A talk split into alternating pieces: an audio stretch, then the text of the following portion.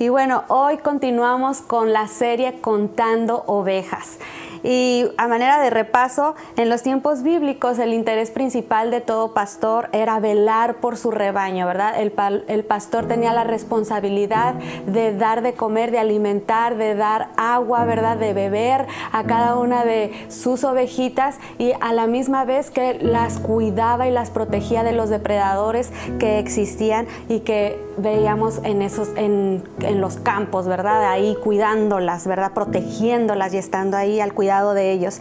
Y bueno, eh, vamos hoy a hablar de diferentes tipos de ovejas, ¿verdad? Y queremos repasar el versículo que, ¿cuántos ya se lo aprendieron? Juan 10, 27, donde Él nos habla que Él es el buen pastor, ¿verdad? ¿Y qué dice ahí? El versículo dice, mis ovejas oyen mi voz y yo las conozco y me siguen.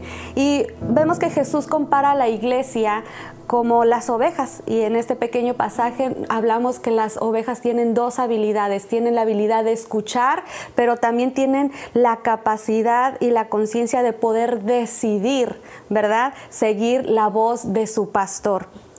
Y como les decía, vamos a hablar de esos tres tipos de ovejas el día de hoy. Y bueno, la semana pasada ya estuvimos hablando de que el enemigo mortal de toda oveja es la amargura, que es provocada por la falta de perdón. Y quiero comenzar hablando de este primer tipo de oveja que si no resolvemos estos asuntos en nuestro corazón de perdonar y de estar ahí, nos podemos convertir en este tipo de ovejas que es número uno. Si ya tienen su libreta ahí, anoten ovejas que murmuran. Ahora, ¿qué es murmuración, verdad? Vamos a ver el, la definición de murmurar. Dice, es transmitir noticias y rumores por el simple placer de hacerlo, crear chismes o difamar a alguien. Y bueno, cuando hablamos de alguien es algo dañino, no es algo muy, ay, qué padre, ¿no? O sea, lo hacemos. Pero ¿qué dice aquí? Por el simple placer de hacerlo. Ahora, Proverbios 18.8 lo muestra de esta manera. Los rumores son deliciosos bocaditos que penetran en lo profundo del corazón. ¿Qué significa? Que nos provoca provoca placer el estar hablando de alguien más. Ahora tú puedes decir, ay, yo, yo no, yo no creo rumores, yo no hablo, pero ¿qué tal el chisme, verdad? ¿Qué tal el de que te enteraste de lo que hizo fulanita? ¿Te enteraste de lo que hizo sutanita, verdad? ¿Y qué es lo que sucede cuando murmuramos, cuando chismeamos de una persona? ¿Qué, qué sucede? Lo hacemos cuando la persona de la cual vamos a estar, de la cual hablamos no está presente ¿Por qué? Porque no queremos que se entere, ¿verdad? No queremos darle la oportunidad a lo mejor de arrepentirse si fue un malentendido que tuviste con esa persona o no le damos ahora, ahora sí que la oportunidad de defenderse. Ahora, tenemos que recordar algo.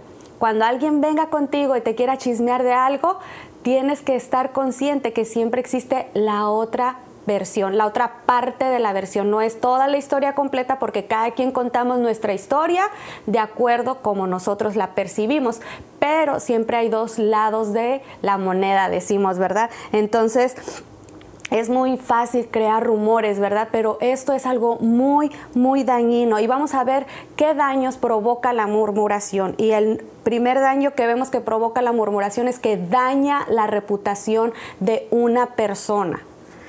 Y muchas personas cometen, o sea, el error de esparcir rumores falsos, ¿verdad? Ahora, un rumor no siempre tiene que ser algo que es una mentira, pero no es 100% la verdad. ¿Por qué? Porque tendemos a exagerarlo, tendemos a, a, a hacerlo como que, ay, fue demasiado lo que me hizo. Y decimos medias verdades y tenemos que estar conscientes que las medias verdades vienen siendo mentiras. Entonces eso daña la reputación de una persona. Y la reputación de una persona o la imagen pública de alguien, pues es algo importante. Vemos en Proverbios 22.1 lo siguiente, dice, vale más la buena fama que las muchas riquezas y más que oro y plata, la buena reputación.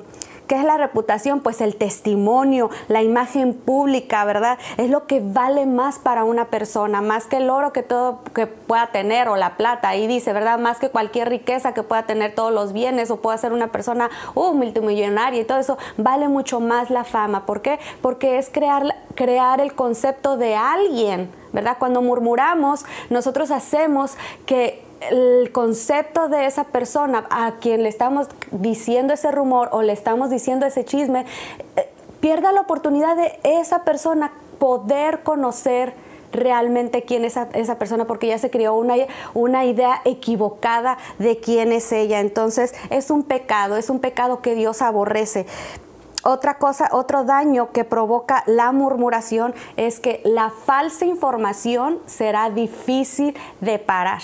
Y es como, no sé ustedes si han visto, ¿verdad? Una bola de nieve que va cuesta abajo y bueno, cada vez agarra más vuelo, cada vez agarra más vuelo y se va haciendo más gigante y es algo difícil de detener hasta que choca literalmente, ¿verdad? ¿Y qué pasa? O sea, crea daños que a veces son irreparables o irreversibles. Y esto mismo sucede con la falsa información que damos de las personas. Ahora, yo sé que a lo mejor hemos sido heridos y todo eso, pero no podemos ir de persona en persona, de lugar en lugar ir y decir lo que nos hicieron. Tenemos que nosotros ir con la persona que tenemos el asunto pendiente y arreglarlo, ¿verdad? ¿Por qué? Porque a veces estamos, dice y dice y dice, pero ¿qué tal que sucede que a lo mejor tú no vas con la persona, pero la persona viene contigo, hey, vamos a arreglar esto, me enteré que estás diciendo esto de mí y esto, y tú así como que, ah, y ahora, ¿cómo reparo todo el daño que he hecho? Entonces tenemos que tener mucho cuidado. Y otro daño, y es el que vamos a ver, el número tres, que provoca la murmuración, es que los falsos rumores son un acto de traición. Ay, todos nos hemos sentido de esta manera, ¿verdad? Traicionados. Todos nos hemos sentido como que alguien llegó y nos encajó un puñal en la espalda. Nos enteramos de esa persona que tú estimas mucho, ¿verdad? Anda diciendo cosas de ti y tú así como que espérame tantito, así no pasaron las cosas. Eh, vuelvo a lo mismo, es el otro lado de la moneda, como yo lo recuerdo que sucedió, no fue de esta manera, ¿verdad? Y a lo mejor fue simplemente un malentendido. Ahora, yo les puedo decir, en mi, en mi persona, en mi vida, pues me ha tocado estar de los dos lados, ¿verdad? He sido de la que ha tenido el puñal y lo ha encajado en la espalda como ustedes saben y les hemos contado, al principio de nuestro matrimonio fue difícil el querer cambiarnos uno al otro y ah, bueno, y para mí era más fácil en vez de ir con Robin y arreglar la situación, arreglar de que, oye, me heriste, me dijiste esto, en vez de, oye, o sea, yo quería que hicieras esto, en vez de esto, y, todas esas situaciones, en vez de hacer lo que es lo que yo hacía, oh, pues con la primera persona que me topara en, en ese día iba y decía, no, es que Robin, mira, él no hace, él no limpia los trastes, él no ayuda en la casa, él nada más sienta y se, ve, y se pone a ver televisión. ¿Y qué era lo que sucedía? Pues yo le estaba, o sea, encajando ese puñal. ¿Por qué? Porque estaba creando que las personas tuvieran un concepto equivocado de él en vez de yo ir y arreglarle directamente con él y entonces ya estar bien el, uno con el otro, ¿verdad? Y pues también me gusta, me ha tocado estar del lado de que, ay, me enterraron un puñal en la espalda, ¿verdad? De repente me entero de que alguien está muy herido por algo que yo le hice o ni siquiera que yo le hice a esta persona, sino que tiene un mal concepto de mí porque pues alguien le platicó algo que, que tuvo que ver conmigo y esta persona, ¿verdad? Y pues ya por eso se creó una, una, idea equivocada de mí y no me dan la oportunidad pues de conocer, de explicar o de decir, pues sabes que a lo mejor no fue así la situación. Entonces, ah, nos ha tocado estar, me ha tocado a mí, ¿verdad? Este estar de los, de los dos lados. Ahora yo aquí quiero este, decirte si tal vez tú te has sentido herida por, por mi parte de que a lo mejor has pensado que yo tengo que estarte como pastora, estarte hablando por teléfono cada semana, ver cómo estás, este, mandarte mensajitos o aún irte a visitar cuando tú estás mal o, cuando estás atravesando una situación difícil, tal vez tú piensas que yo tengo que estar ahí todo el tiempo, todo, en todo momento y, y te has sentido herida, ¿sí me explico? Y te has sentido que, que no ha habido ese cuidado, ¿verdad? Pastoral en tu vida y dices, pues, ¿dónde está el amor? Esto, yo quiero decirte y pedirte una disculpas. No es fácil ser pastor, ¿verdad? Y quiero que sepan que, o sea, seguimos trabajando. Yo sigo trabajando en mi vida en ser más atenta. Mi carácter, mi personalidad es más introvertida que ser extrovertida, más sin embargo yo he entendido que tengo un llamado de Dios que amo y estoy apasionada por su iglesia y quiero verles crecer, quiero verles salir adelante y a, lo mejor no he estado ahí cuando tú lo has esperado y quiero decirte perdón, perdóname por no estar ahí, pero también quiero que entiendas ahora el otro lado de la moneda y quiero que entiendas que yo me estoy esforzando. Si se me dificulta, no lo voy a negar, pero me sigo esforzando, Dios me empuja, Dios me dice, eh, háblale a esta, eh, a esta mujer, a, a, lo mejor está atravesando una situación difícil y todo, pero también quiero pedirte un favor, que cuando yo te pregunte cómo estás, seas sincera conmigo. Dime realmente lo que está sucediendo en tu vida. No te quedes callada, no digas, no la voy a molestar o no me va a entender, ¿verdad? Porque a lo mejor no he atravesado la misma situación, pero créeme, a lo mejor sí he atravesado, el mismo sentimiento de dolor, el mismo sentimiento de incertidumbre, el mismo sentimiento de que ya no puedes más. En esa área sí te voy a entender y créeme, yo quiero ayudarte, quiero apoyarte, quiero salir, que salgas, que salgas adelante y que sigas creciendo en tu vida cristiana. Entonces, sí quiero que también seas sincera conmigo y si ves que no te hablo yo, ¿qué crees? También estás a la misma distancia de darle un clic al teléfono o de escribir un mensajito. También tú hazlo. No solamente vivas esperando a que yo lo haga ten la confianza, ten la confianza de verdad de que ahí voy a estar. Si tú me mandas un mensajito, si tú quieres hablar conmigo, o sea, hazlo. Ahora, si no te contesto luego, luego, lo más seguro es que estoy ocupada, pero créeme, puedes tener la seguridad de que en cuanto me desocupe, voy a responder tu llamada, voy a regresarte ese mensajito, te voy a hacer saber que ya estoy desocupada pero lo que no me gustaría es que si no te contesté o que si no ah, contesté el mensaje o la llamada, vayas con otra persona y le digas, pues es que no me contestó, pues es que no me llama. Si me explico, espera que lo haga. Y si ves que a lo mejor, híjole, se me pasó porque como mamás creo que me vas a entender perfectamente. Tenemos a veces tantas ocupaciones en el hogar que tenemos la mente que, que, nuestra listita, ¿verdad? De qué tenemos que hacer y a veces no alcanzamos a hacer toda esa listita, todas esas ocupaciones que tenemos, hacer la comida, el quehacer, los hijos, el esposo, este... Y bueno, son varias cosas las que tenemos. No, es no estoy poniendo una un pretexto ni una justificación, pero si ves que a lo mejor no te regreso ese día la llamada, entonces tú insiste, ¿Sí me explico? O sea, insiste y créeme, ahí voy a estar. Pero sí quería ah, decir, pues perdón si he sido, si te he herido de alguna manera. Y sabes qué, yo creo que cuando sucede este tipo de situaciones, sí, con el primero que debemos de correr es con Dios, porque eso es lo que yo he aprendido en mi vida, o sea, correr con Dios, desahogarme, decirle, pero también he aprendido a ir con la persona y decirle, ¿sabes qué? Me he sentido así cada vez que ha pasado esta situación, ¿sabes qué?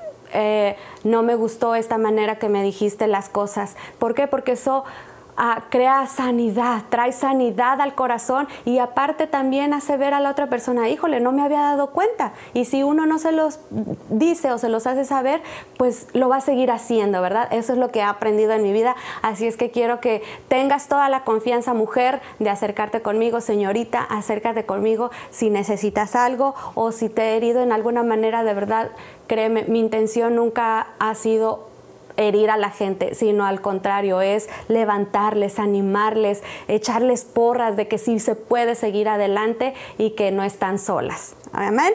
Y bueno, vamos a seguir aquí con lo que provoca la murmuración, ¿verdad? es un pecado que Dios aborrece. Dice Proverbios 12, 22. El Señor aborrece a los de labios mentirosos, pero se complace en los que actúan con lealtad. Y Dios solamente no se queda con los brazos cruzados al ver la injusticia, al ver que alguien está creando un chisme falso, ¿verdad? De otra persona, sino que Él dice que será castigado, habrá consecuencias y desgraciadamente no son consecuencias buenas, ¿verdad? Porque la murmuración es un pecado, entonces sí trae consecuencias ah, vamos a ver lo que dice Segunda de Samuel 14, 32 dice, y el testigo falso no quedará sin castigo, y el mentiroso será destruido. Y eso es algo triste, ¿verdad? Porque no nos damos cuenta de la gravedad de lo que provocan todos estos que nosotros estemos hablando rumores, haciendo chismes o difamando el nombre de una persona. Y desgraciadamente también hay personas que hasta se atreven a hablar del pastor, ¿verdad? No es que el pastor no habla, no es que el pastor no me cuida, este.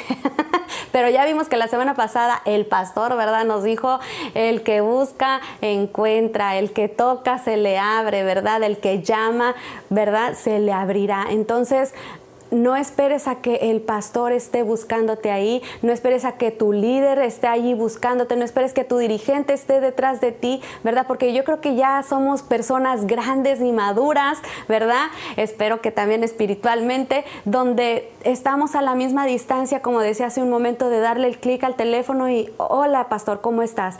Hola, este, fulanita de tal, ¿cómo estás? ¿Cómo estás? O fulanito de tal, ¿verdad? Si eres hombre, ¿verdad? En tu caso, este, y ustedes también pueden llamar, ustedes pueden buscar y, van a poder estar ahí, pero lo que no se vale es crear un chisme, un rumor, siendo que no has hablado, no has sido transparente con la persona que tú quieres hablar, ¿verdad? Entonces no podemos hacerlo y la consecuencia, pues lamentablemente ya vimos que no quedará sin castigo, ¿verdad? El mentiroso será destruido y bueno, ahorita vamos a ver qué podemos hacer porque tú dices, híjole, a lo mejor yo he sido este tipo de ovejas, pero ya no lo quiero ser más, ya quiero dejar este estilo de vida, yo quiero de verdad realmente ver qué es lo que puedo hacer y lo primero que podemos hacer es renunciar a dar falso testimonio, renuncia a estar hablando mal de las personas. ¿Verdad? Si tienes esas ganas, mira, yo algo que le pido a Dios, Señor, no permitas que habla cosas que no tenga que hablar y no me dejes hablar, Señor. Y créeme, Dios nos da la fuerza y nos ha dado dominio propio para mantener nuestra boca cerrada, ¿verdad? No nos prestemos a ese juego de Satanás de querer destruir a una persona. Ve y soluciona la situación con esta persona, pero no lo estés hablando con nadie que no va a estar al pendiente de la situación, que no va a ser nadie que va a ayudarte a ti o a la otra persona a salir de esa situación. Entonces, no lo hagamos. Otra cosa que podemos hacer es cuidar lo que sale del corazón, porque ¿qué dice la Biblia? Que de la abundancia del corazón habla nuestra boca. Entonces tenemos que cuidar el corazón, tenemos que cuidar qué es lo que está dentro del corazón. Si es su falta de perdón, bueno, entonces yo perdono, yo perdono y no me presto a esto que estamos haciendo. Otra cosa que podemos hacer es no ofender a las demás ovejas, ¿verdad? Porque ¿A poco no cuando algo, alguien nos hace algo, actuamos, ah, pues ahora me trato así, pues para que se le quite, ándele. así le voy a hacer. Y enfrente de todos para que se den cuenta de quién es esta persona, ¿verdad? Pero espérame, al que con la que tiene la situación es contigo, no con las demás personas. Entonces, no ofendamos porque yo creo que tampoco te va a gustar que te ofendan a ti si tú le haces algo a alguien, ¿ok? Entonces, otra cosa que debemos de hacer es respetar a las ovejas, a todas y cada una. ¿Sí me explico? No podemos andar por la vida faltando al respeto solo porque estoy herido solo porque eh, hay una herida que ya se está pudriendo ahí en el corazón, ¿verdad? Entonces no podemos hacer eso, necesitamos respetar a todos y amar como Dios nos ama. Yo he aprendido algo en mi vida y es dar de gracia lo que de gracia he recibido. Yo he recibido amor de parte de Dios. Él me ha perdonado ya por haber murmurado en contra de, mi esposo, ¿verdad? Eh, ah, Dios me ha perdonado aún el murmurar por aquellas personas que estaban que yo estaba bajo su autoridad, ¿verdad? Y hablé mal de esas personas, Dios me ha perdonado. Entonces, ¿qué voy a hacer yo? Amar, otorgar esa gracia, otorgar ese amor que Dios me ha dado a mí. Y bueno, ese es el primer tipo de ovejas, ovejas que murmuran. El otro tipo de ovejas que vamos a ver, el número dos es ovejas con sabiduría. Y es difícil vivir la vida cristiana sin sabiduría en cada área de nuestras vidas. ser sabio, ser prudente, saber cuándo hablar, cuándo quedarse callado, ¿verdad? ¿Qué decisión tomar? Si esta decisión que tengo que tomar en mis finanzas va a ser la correcta o me va a perjudicar. Y necesitamos sabiduría en todas las áreas de nuestra vida, como persona, ¿verdad? Como mujer, como hombre, necesitamos sabiduría para que me voy a levantar y voy a ir a trabajar o decido no ir a trabajar. Voy a dejar ese trabajo o le voy a seguir echando ganas. Necesitamos sabiduría. ¿Para qué? Para ser la esposa que mi esposo necesita tener. ¿Para qué? Para que él siga adelante y él se convierta en el hombre que Dios quiere que él sea. Pero yo necesito ser esa ayuda idónea, ¿verdad? Como mamá necesito sabiduría para saber guiar a mis hijos en el camino de Dios. No esa sabiduría de que pues es que así lo hizo mi vecinita, pues entonces, ay, pues así le voy a hacer yo a ver si me funciona. No, pero ¿qué dice la palabra de Dios? ¿Qué es lo que Dios quiere para mis hijos, verdad? Que vivan apasionados por Él. Entonces ahí necesito sabiduría para crear estrategias que los lleven a amar a Dios con todo su corazón y con todas sus fuerzas. Necesito sabiduría para ser esa amiga, para hacer ese uh, esa, uh, apoyo para estas mujeres, para estas amigas que me buscan y me dicen, hey, te necesito, solo necesito que me escuches, ¿verdad? En vez de querer decir de que, ay, vienen conmigo, me platican, ah, no, necesitas hacer esto y esto y esto, pero no, espérame, esta amiga solamente quería unos oídos, un hombro donde llorar, porque Dios ha estado hablando a su corazón y, ya tienen la respuesta, ¿verdad? De qué es lo que necesitan hacer. Entonces necesitamos sabiduría en todas las áreas de nuestra vida. Y ah, cuando no sabemos cómo actuar o qué hacer, pues que hay algo que, importante que nos dice la Biblia. Vamos a ver Santiago 1.5 dice, si necesitan sabiduría, pídansela a nuestro generoso Dios, o sea, Él es generoso, ¿ok? Y Él se la dará, no los reprenderá por pedírsela. Y la, la, sabiduría nos capacita para evitar conflictos innecesarios, ¿verdad?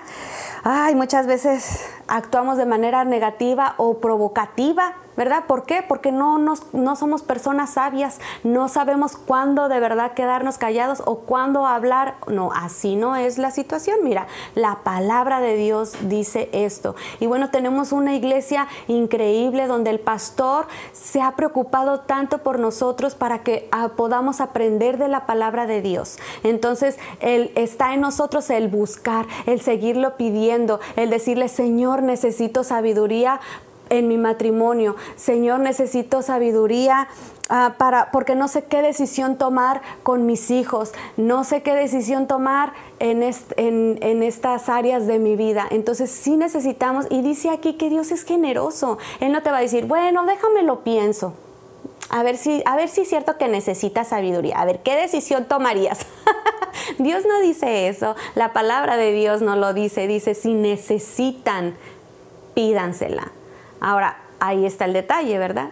Si tú piensas que no necesitas sabiduría porque te lo sabes de todas, todas, híjole, ahí hay un problema, ¿verdad? Porque yo creo que cada día tenemos que tomar decisiones, aún de levantarnos y de, ay, yo no sé ustedes mujeres, ¿verdad? Pero el tomar la decisión de que me voy a levantar y le voy a echar ganas o hombre, me voy a levantar y voy a ser el mejor esposo para mi esposa, voy a ser el mejor padre para mis hijos, voy a ser el mejor trabajador en mi trabajo, voy a ser el mejor en todas las áreas de mi vida. Cuando nadie me ve, voy a tomar decisiones sabias. Cuando estoy solo, voy a tomar decisiones sabias. No voy a decir groserías ahí con mis compañeros, por, al fin que no saben que voy a la iglesia. Entonces siempre vamos a necesitar sabiduría y la sabiduría que Dios da es precisamente para caminar a una meta y es parecernos cada día más a Él.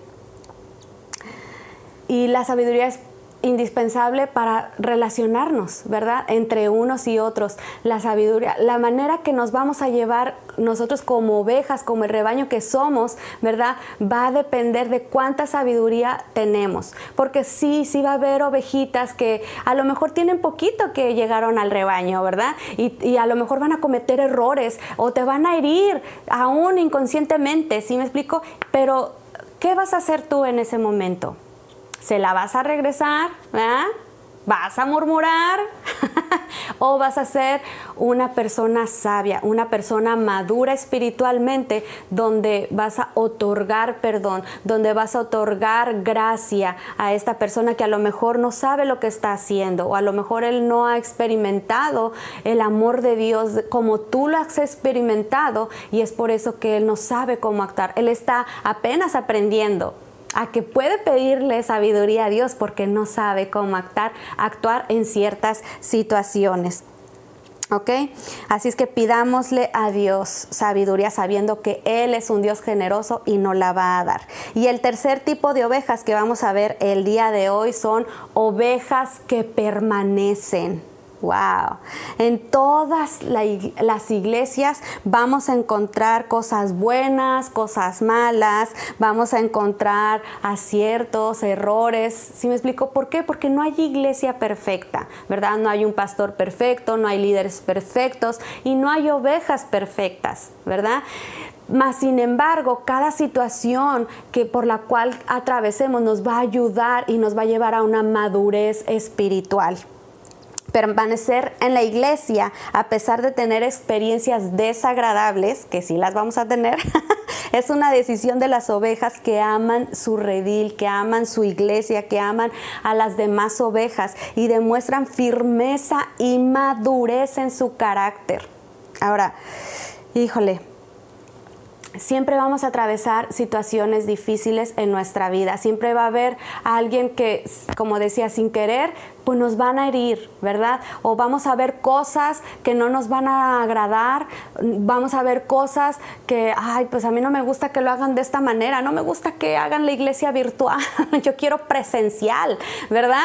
Y sí, también estamos de acuerdo contigo, pero vamos a utilizar las herramientas que tenemos en este momento, en esta situación específica, para seguir avanzando, para seguir creciendo en nuestra vida espiritual. Y no nos vamos a quedar con los brazos cruzados a ver cuándo abren, ¿verdad? Los edificios, a ver cuándo abren y nos dan oportunidad de seguir rentando. No nos vamos a quedar así, vamos a permanecer. No nos gusta, pero bueno, vamos a permanecer, vamos a seguir adelante porque eso demuestra que, sí, que, estoy avanzando hacia una madurez espiritual.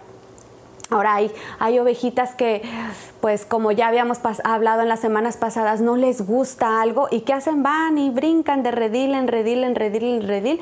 Y bueno, pues yo sí quiero aquí nada más hacer un paréntesis. Si tú estás tomando la decisión de dejar un rebaño, asegúrate que sea por algo grave que está sucediendo. El pastor está en pecado. Algo realmente no está bien en esa iglesia. Pero si no es así, o a lo mejor te estás cambiando, ¿verdad? De ciudad, o a lo mejor te cambiaste de estado, está bien, ¿verdad? Ve y busca una iglesia que te va a ayudar a seguir creciendo y avanzando. Pero si es por algo que no te agradó, pues es que no me gustó cómo hizo el pastor, este, esas luces que pone, a mí no me gustan, o el sonido está todo muy fuerte, o sea, no me gustó sabes que yo te animo, permanece, permanece porque Dios quiere que te siembres, que tengas ese sentir de pertenencia a un lugar. ¿Para qué? Para abrazarte, para regarte, ¿verdad? Y para darte pastos verdes para que sigas creciendo y avanzando a esa madurez. Y en el rebaño de Dios no nos necesitamos unos a otros, ¿ok? No podemos decir, ah, no, yo no necesito de este dirigente de, grupo Conéctate. O sea, no, él no, no es para, no necesito de él. Mejor me voy al otro. Pero déjame te digo lo que dice Primera de Corintios 12 del 21 al 26. Dice, el ojo nunca puede decirle a la mano, no te necesito. La cabeza cabeza tampoco puede decirle al pie, no te necesito. De hecho, algunas partes del cuerpo que parecieran las más débiles y menos importantes, en realidad son las más necesarias. Seguimos leyendo. Y las partes que consideramos menos honorables son las que vestimos con más esmero. Así que protegemos con mucho cuidado esas partes que no deberían verse, mientras que las partes más honorables no precisan esa atención especial.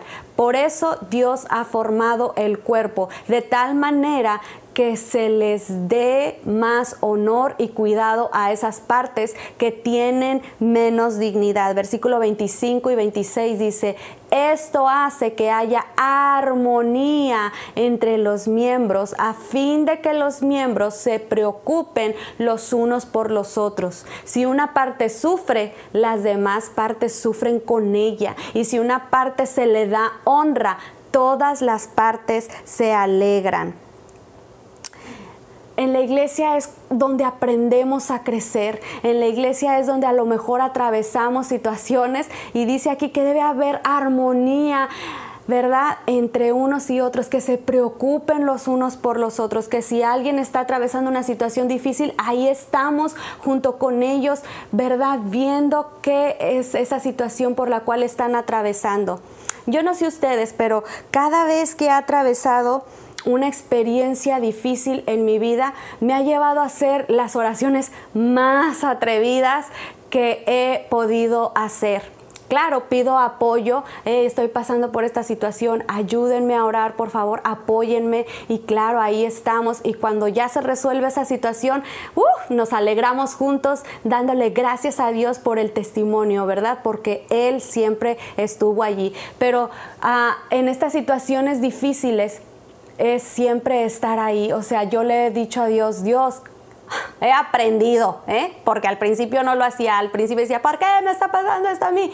Ya pasé por ese, por ese, por ese punto en mi vida. Ahora he aprendido, Señor, ¿qué me quieres enseñar? Si atravieso una crisis económica, siempre le digo, Señor, confío en ti creo en ti, creo que tú eres mi proveedor, creo que tú tienes algo que enseñarme en esta situación. A lo mejor quieres enseñarme a administrar mejor mis finanzas, a lo mejor quieres enseñarme a confiar plenamente en ti, en que a lo mejor no sé y ya estoy a punto de que, ah, se vence este recibo y esto, pero confío en ti, que tú vas a proveer de fuentes inesperadas. No me voy a quedar con los brazos cruzados, que, que caiga dinero del cielo, no, pero voy a esforzarme, voy a dar mi mayor esfuerzo. Cuando ha habido crisis en mi matrimonio, he aprendido a orar, Señor, cámbiame a mí. Sí, tú trata con él, sí, te entrego esta situación, sí, me dolió, pero sabes qué, Señor, cámbiame a mí. Quiero ser esa ayuda idónea que mi esposo necesita. Aquí estoy, ven mi corazón, escudriñame, ¿qué necesitas que cambie? Cuando ha habido alguna situación, porque como mamás yo creo que también les ha pasado a ustedes, queremos jalarnos los pelos porque, ah, tanta rebeldía en estos niños, cómo me contestan la, la mueca que me hicieron y no me gustó y todo eso. Y es llegar y orar y pedirle, Señor, ayúdame, ayúdame, dame sabiduría para saber criar a estos hermosos hijos que me prestaste. Ayúdame a hablar con ellos, ayúdame a enseñarles la manera correcta que se deben dirigir, no solamente a nosotros como padres, pero a los adultos, a, las, a sus autoridades, ayúdame, enséñame.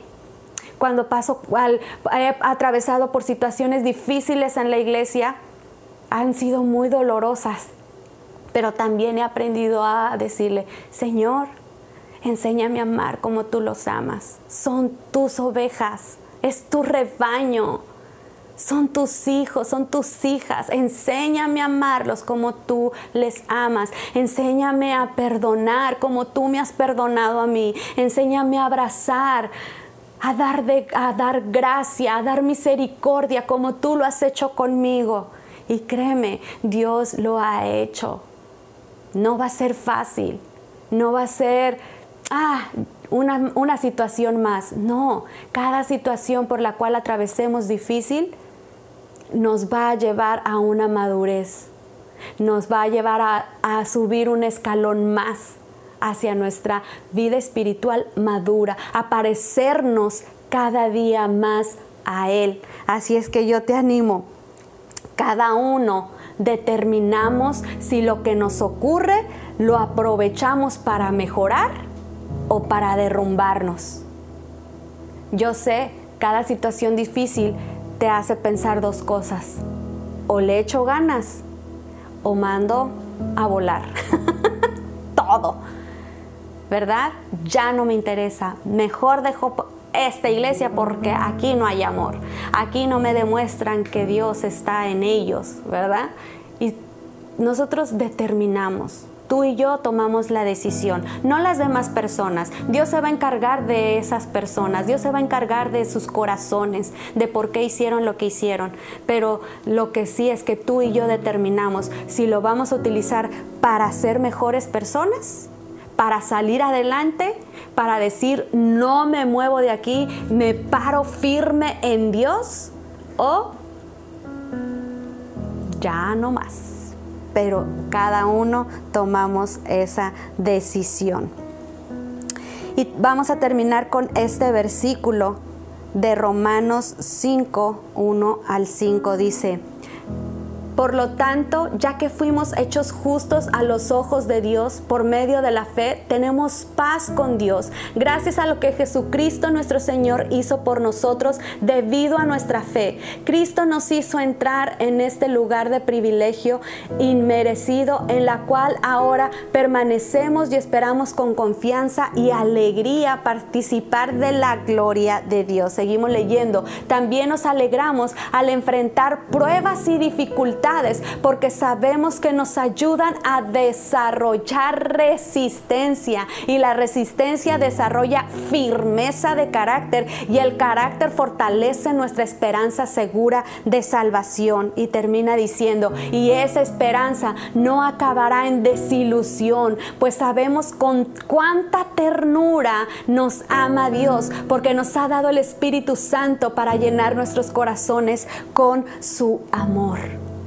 ¡Wow! ¡Qué increíble! O sea, con cuánta ternura nos ama Dios y nos ha dado el Espíritu Santo para que, para que resistamos, para que estemos firmes ante esas situaciones difíciles, ante esas situaciones desagradables, ¿verdad? En nuestras vidas que no digamos, ya no quiero saber nada, sino que digamos, Señor, mi mirada está puesta en ti. Señor, yo no me voy a fijar en lo que los hombres hacen. La Biblia dice también, maldito el hombre que confía en el hombre. Si tú solamente estás viendo los errores del pastor, los errores de la pastora, los errores de los líderes, los errores de los dirigentes, ¿sabes qué? Dice, maldito el hombre que confía en el hombre. Nuestra mirada debe de estar fija en Él y es su amor el que nos va a ayudar a permanecer firmes cuando venga la tempestad. Y yo te animo, deja envolverte con el amor de Dios. Déjate llenar del Espíritu Santo que mora en tu vida, porque va a ser la única manera que tu viejo yo se haga a un lado y que tú permanezcas firme en medio de cada situación. Y vamos a terminar orando. Dios ha hablado a cada uno de nuestros corazones y yo quiero ser de esas ovejas que tienen sabiduría y de las ovejas que permanecen, que no importa la situación, yo no quiero ser más una oveja que murmura. Así es que cierra ahí tus ojos donde te encuentras y si tú has sido a, lo mejor de este tipo de ovejas que ha murmurado, que ha creado chismes, que ha hablado mal de otras personas, que ha difamado la buena fama de otras personas, ahí dile Señor, perdóname, yo renuncio a toda murmuración, yo renuncio a seguir hablando, a prestarme a este juego de Satanás, de hablar mal de las personas, de hablar mal de las demás ovejitas del rebaño donde tú me tienes, Señor. Señor, ayúdame ayúdame, perdóname, límpiame, purifícame, Señor. Me arrepiento, Señor, de este pecado de murmuración, Señor. Ayúdame a buscar ayuda. Ayúdame a no quedarme callado y con esto en mi corazón, Señor. Ayúdame, Señor, a ir con las personas correctas, a ir con las personas indicadas para arreglar estos malos entendidos, para sanar estas heridas profundas que han estado ahí por tiempo, Señor, que se han llegado a podrir, Señor, mi corazón. Ayúdame, Señor, sáname, sáname, Señor, y declara allí perdón. Si alguien te hirió, di, yo lo perdono, yo la perdono. Declara por qué lo estás perdonando y di, yo declaro que soy libre en el nombre de Jesús.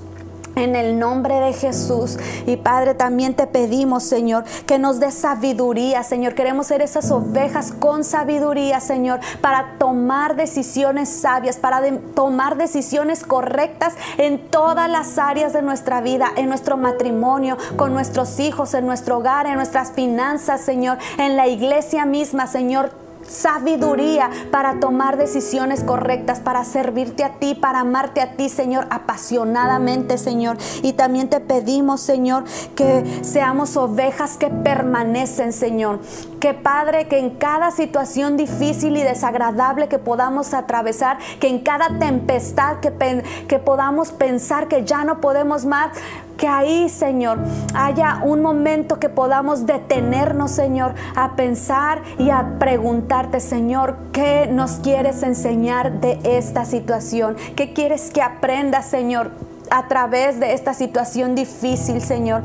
Y Padre, ayúdanos, ayúdanos a perdonar, a hacer a tener este estilo de vida de perdón, Señor porque también dice tu palabra que hasta 70 veces 7 debemos de perdonar la misma ofensa, Señor. Entonces, que no que, que, sigamos perdonando, Señor, que sigamos avanzando, Señor, porque queremos parecernos cada día más a ti, Señor. Que nuestra vieja naturaleza, que nuestro yo, Señor, como éramos antes, Señor, que se quede enterrado, que ya no resucite y que seas tú el que esté en el trono de nuestro corazón, que seas tú, Señor, el que siga forjando nuestro corazón carácter, Señor, el que siga creando resistencia y firmeza y seguridad, Señor, que somos tus hijos, Señor, y que debemos de vivir como tal, hijos de Dios, hijas de Dios, Señor. Te damos gracias, gracias por hablarnos en este día y síguenos hablando, Señor, a nuestros corazones durante la semana, Señor. Sigue revelándote, Señor, y te damos gracias, gracias por tanto amor, gracias por derramarte en nuestros corazones, gracias te damos Padre, en el nombre de Jesús. Amén. Amén.